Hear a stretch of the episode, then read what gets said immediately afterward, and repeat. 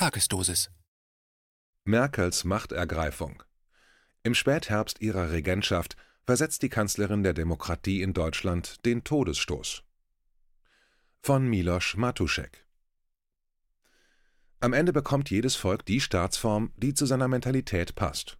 Bei den Deutschen scheint das Bedürfnis, sich willig in Knechtschaft zu begeben, tief verwurzelt. Zeitweise hatte es so ausgesehen, als hätten sich die Bundesbürger nach Jahrzehnten mit der Freiheit angefreundet. Falsch gedacht. Sie haben sich der freiheitlichen Demokratie nur unterworfen, weil ihnen diese nach dem Krieg von den westlichen Besatzungsmächten anbefohlen worden war. Sie haben mit ihr gefremdelt, sich aber an sie gewöhnt. Jetzt lassen sie sie leichten Herzens ziehen, da etwas anderes befohlen ist. Der Despotismus kommt hier, auch dies ist sehr deutsch, in einem eher biederen Gewand daher und er trägt ein langweiliges, fast einschläferndes Gesicht, das von Angela Merkel. Wer hätte bei ihrem Amtsantritt gedacht, dass es ausgerechnet diese Frau sein würde, die unsere Demokratie zu Grabe trägt? Zitat Der Deutsche gleicht dem Sklaven, der seinem Herrn gehorcht, ohne Fessel, ohne Peitsche, durch das bloße Wort, ja durch einen Blick. Die Knechtschaft ist in ihm selbst, in seiner Seele, schlimmer als die materielle Sklaverei ist die spiritualisierte. Man muss die Deutschen von innen befreien, von außen hilft nichts. Zitat Ende. Diese Sätze stammen von Heinrich Heine und sie sind gerade wieder sehr aktuell. Vor kurzem hat Facebook dieses Zitat eines Nutzers gelöscht. Heinrich Heine verstößt offenbar gegen die Nutzungsbedingungen von Facebook, aber dass er aneckt, ist er ja gewohnt und wird sich deshalb vielleicht nur leicht in seinem Grab auf dem Pariser Friedhof Montmartre auf die andere Seite drehen und genüsslich im ewigen Dämmerschlaf zu sich sagen, Offenbar habe ich immer noch recht. Das muss man erst mal hinbekommen. Heine floh zu Lebzeiten nach Paris, wurde unter den Nazis verboten und wird heute von Facebook zensiert. Wegen sogenannter Hassrede, dem inzwischen bis zur totalen Lächerlichkeit ausgehöhlten Gummibegriff der hyperkorrekten Machthaber und digitalen Gatekeeper von heute. Wer hat Angst vor dem freien Wort? Autoritäre Machthaber fürchteten stets nie mehr als das freie Wort. Deshalb waren Schreibende, Denkende, Dichtende und Singende immer die ersten Opfer von Diktaturen. Sie hatten dessen fauligen Modergeruch zuerst in der Nase. Es waren zugleich die Kreativtätigen, die uns mehr über Freiheit zu erzählen wussten, als es Staatsrechtslehrer je können werden. Die Befreiung von innen, sie ist nur als Hilfe zur Selbsthilfe möglich, wusste schon Heine. Der Deutsche hingegen wartet darauf, dass jemand von außen kommt und ihn befreit. Bis das der Fall ist, beschimpft er diejenigen, die nicht stumm zuschauen wollen, als Schwurbler und Verschwörungstheoretiker. Ach, Deutschland, will man darauf halb zynisch mit Georg Herweg antworten. Zitat: Lass jede Freiheit dir rauben, setze dich nicht zur Wehr. Du behältst ja den christlichen Glauben. Schlafe, was willst du mehr? Zitat Ende. Zitat: Diktaturen leben anfangs davon, dass man ihre Hieroglyphen nicht entziffern kann. Zitat Ende, meinte Ernst Jünger einmal. Nun, auf heute übertragen darf man sagen, man muss gerade wahrlich kein Ägyptologe sein. Es braucht nicht viel an Erkenntnis und Dekodierungsfähigkeit, um zu erkennen, dass die Demokratie in der Bundesrepublik dabei ist, auf eine Toteninsel verfrachtet zu werden. Angela Merkel fungiert seit Beginn ihrer Regentschaft wie ein schwarzes Loch, das alles an Leben aus ihrer Umgebung saugt, von Konkurrenten über Koalitionspartner bis hin zu den Prinzipien Demokratie, Rechtsstaat und Föderalismus. Das Vorläufige wird zum Permanenten, der Ausnahmefall zum Regelfall. Und noch jede Eskalation an Maßnahmen resultierte letztlich in einem Machtgewinn für sie. Nun soll die nächste Fassung des Bevölkerungsschutzgesetzes, schon der Name ist ein Hohn, zur Änderung des Infektionsschutzgesetzes automatisch drakonische Maßnahmen wie unter anderem Kontaktbeschränkungen und nächtliche Ausgangssperren auslösen. Durchregiert wird dann per zentraler Bundesverordnung aber nennen Sie es bitte nicht Notverordnungsregime. Wie praktisch, ein Rechtsweg direkt gegen Gesetze steht laut Grundgesetz Artikel 19 Absatz 4 nicht zur Verfügung. So erspart man sich in Zukunft auch lästige Einzelfallentscheidungen von Gerichten gegen die bisher auf Basis von Rechtsverordnungen der Länder getroffenen Verwaltungsakte. Und seit geraumer Zeit fragt man sich, angesichts der sich auftürmenden Verfassungsbeschwerden, was machen die Richter in Karlsruhe eigentlich beruflich? In der Stunde der Bewährung haben die höchsten Richter des Landes und Mitglieder eines eigenen Verfassungsorgans offenbar beschlossen, zu einem Schlafmützenklub in florentinischen Roben zu mutieren wenn die Lösung das Problem ist. Rechtsstaat eingedampft, Demokratie und Föderalismus ausgehebelt, dauerhafter Ausnahmezustand. Und das auch noch unter dem Jubel von Eskalationsbeauftragten in den Massenmedien, die immer noch einen draufsetzen wollen. Niedere und schwache Charaktere fühlten sich im Windschatten der Autoritären eben immer besonders wohl. Statt Restdiskussion in einem verfassungsrechtlich gar nicht vorgesehenen Gremium, der Ministerpräsidentenkonferenz, ließ eine Art Zoom-Schalte zum Abnicken der kanzlerischen Pläne, soll jetzt die kühle Zahl der Inzidenz regieren bei zeitgleicher Ausweitung der Tests. So funktioniert Technokratie. In einem Dorf mit 3000 Einwohnern reichen dann drei positive Tests, wohlgemerkt nicht kranke oder nachweislich infektiöse Personen, die man ja eigentlich isolieren könnte, um das Leben für alle zum Erliegen zu bringen und jegliche Planungssicherheit zunichte zu machen. Dabei weiß inzwischen jeder, mehr Tests bei gesunden, im Neusprech symptomlosen, führt zu mehr falsch positiven Ergebnissen, vom PCR-Test und den damit verbundenen Ungereimtheiten ganz zu schweigen. Zugleich zeigt sich, dass auch durch Impfungen die Zahl der Neuinfektionen steigen kann. Was den Deutschen also als Rettung angepriesen wird, mehr testen, schnell alle durchimpfen, ist selbst ein Problem. So lässt sich der Lockdown beliebig verlängern und die Regierung surft auf der selbstgeschaffenen Dauerwelle in Richtung absoluter Macht. Starre Inzidenzwerte und ein dynamisches Pandemiegeschehen in den Händen der Politik. Was will der Diktator von morgen mehr? Diktatur, für alle, die es nicht wissen, fühlt sich laut George Orwell so an, als würde jemand permanent mit einem Stiefel auf dem Gesicht stehen. Die Hieroglyphen, mit denen sich die nächste Diktatur ankündigt, hat der italienische Philosoph Giorgio Agamben in den letzten Jahrzehnten deutlich genug skizziert. Permanenter Ausnahmezustand als Regel, die Welt als großes Lager, aus dem es kein Entrinnen mehr gibt, die Verfügungsgewalt über Gesundheit und das nackte Leben bei den Machthabern eines biopolitischen Dauerexzesses. Die Politik hat jetzt die finale Möglichkeit, den Sack zuzumachen. Alles, was die Bundesregierung seit einem Jahr in Sachen Pandemiepolitik macht, lässt sich von diesem Ende her lesen und verstehen.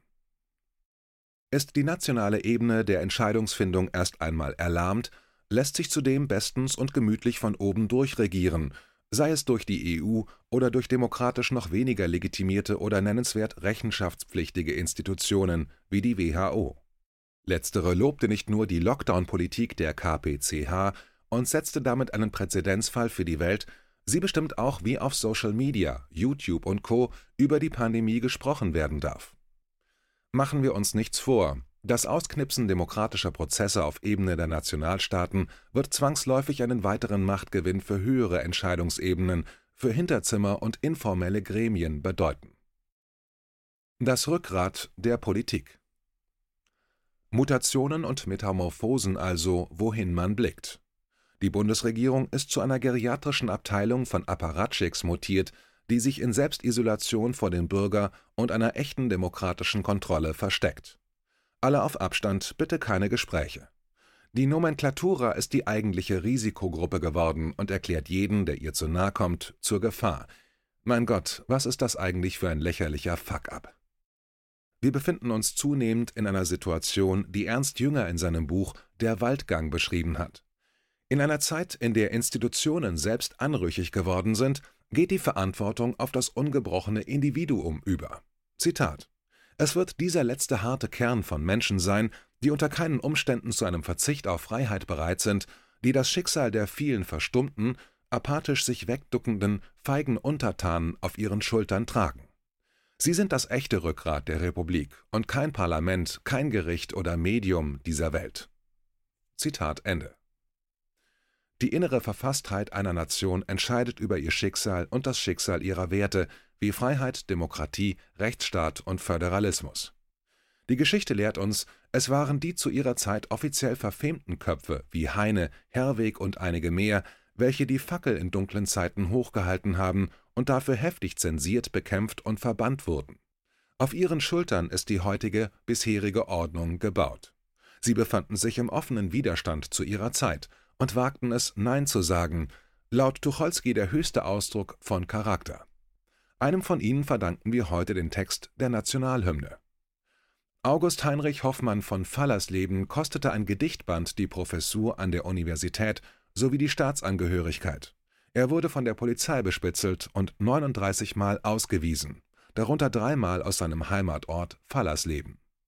Er hinterließ uns unter anderem das Gedicht mit dem Titel Deutsche Verzweiflung, entstanden zwei Jahre nach der Märzrevolution von 1848.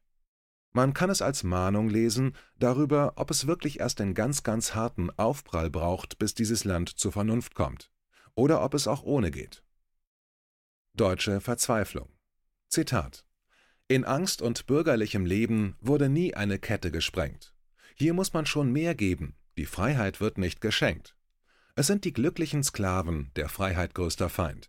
Drum sollt ihr Unglück haben und spüren jedes Leid. Nicht Mord, nicht Brand, nicht Kerker, nicht Standrecht obendrein. Es muss noch kommen stärker, wenn's soll von Wirkung sein. Ihr müsst zu Bettlern werden, müsst hungern allesamt, zu Mühen und Beschwerden verflucht sein und verdammt. Es muss das bisschen Leben so gründlich sein verhasst, dass ihr es fort wollt geben wie eine Qual und Last.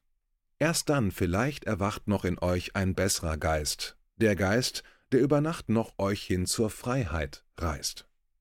Zitat Ende. Das war ein Beitrag aus dem Rubicon, Magazin für die kritische Masse. KenFM ist crowdfinanziert und unabhängig. Leiste deinen Beitrag zu freier Presse und unterstütze unsere Arbeit finanziell. Wenn du zukünftig keine Beiträge verpassen willst, abonniere den KenFM Newsletter und installiere dir die KenFM App für iPhone und Android. Weitere Informationen auf kenfm.de/support. Hallo Community! In diesem Video möchten wir euch das Thema Bitcoin ans Herz legen. Wir werden euch erklären, was Bitcoins sind, wie man damit bezahlen kann und welche Bedeutung diese Währung für KenFM hat. Viele von euch haben sicher schon von Bitcoin gehört oder nutzen es sogar privat. Wie ihr KenFM mit Bitcoins unterstützen könnt und warum das für uns aktuell sehr wichtig ist, verraten wir euch jetzt. Das ist ein Bitcoin. In Wirklichkeit existiert so ein Bitcoin aber gar nicht. Es gibt ihn nur virtuell im Internet als digitale Währung in einem digitalen Konto. Bitcoin ist eine sogenannte Kryptowährung, die bekannteste weltweit. Man kann damit via Computer oder Smartphone einkaufen, spenden oder sich gegenseitig Bitcoins zuschicken. Bitcoins kann man wie Währungen oder Edelmetalle zum aktuellen Wechselkurs kaufen, verkaufen oder von Freunden zugeschickt bekommen. Einzige Voraussetzung ein E-Wallet, zu Deutsch eine elektronische Geldbörse. Das ist ein Account oder Konto, über das man Bitcoins empfangen oder versenden kann. Wie ihr wisst, nutzen auch wir bei KenFM schon seit ein paar Jahren Bitcoin, damit wir im Notfall auch finanziell unabhängig bleiben können, zum Beispiel von Banken, die uns nicht mehr mögen. Da viele Banken mit unserer Berichterstattung nicht einverstanden sind und nicht im Zusammenhang mit KenFM genannt werden möchten, kam es in den letzten Monaten so weit, dass uns gar keine Bank mehr mag weshalb wir leider damit rechnen müssen, vom kompletten IBAN-Zahlungsverkehr ausgeschlossen zu werden. Deshalb der Appell an euch, beschäftigt euch jetzt schon mit der Funktionsweise von Bitcoin, damit ihr uns auch im Notfall trotzdem weiter unterstützen könnt. Alles, was ihr dafür tun müsst, ist, eure bisherige Unterstützung in Euro einfach in Bitcoin an uns zu senden. Dazu legt ihr einfach eine kostenlose E-Wallet an, wandelt einen Betrag eurer Wahl in Bitcoin um und sendet uns diesen an unseren Bitcoin-Account. Den Link findet ihr unter jedem unserer Beiträge sowie unter diesem Video. Alternativ dazu könnt ihr aber auch diesen QR-Code mit eurem Smartphone scannen. Übrigens, eine detaillierte Schritt-für-Schritt-Anleitung haben wir zum Nachlesen für euch schon einmal vorbereitet. Ihr findet sie auf canfm.de/bitcoin. Ob Bitcoin oder Kryptowährungen wirklich die Zukunft des Geldes sind, wissen wir nicht. Aber vielleicht ist das bald unsere einzige Option, so unabhängig wie möglich und vor allem ohne Bankkonto für euch in Zukunft weiterhin freien und unabhängigen Journalismus machen zu können. Wir hoffen sehr auf eure Unterstützung und sagen jetzt schon tausendmal Danke. Euer Team von KenFM.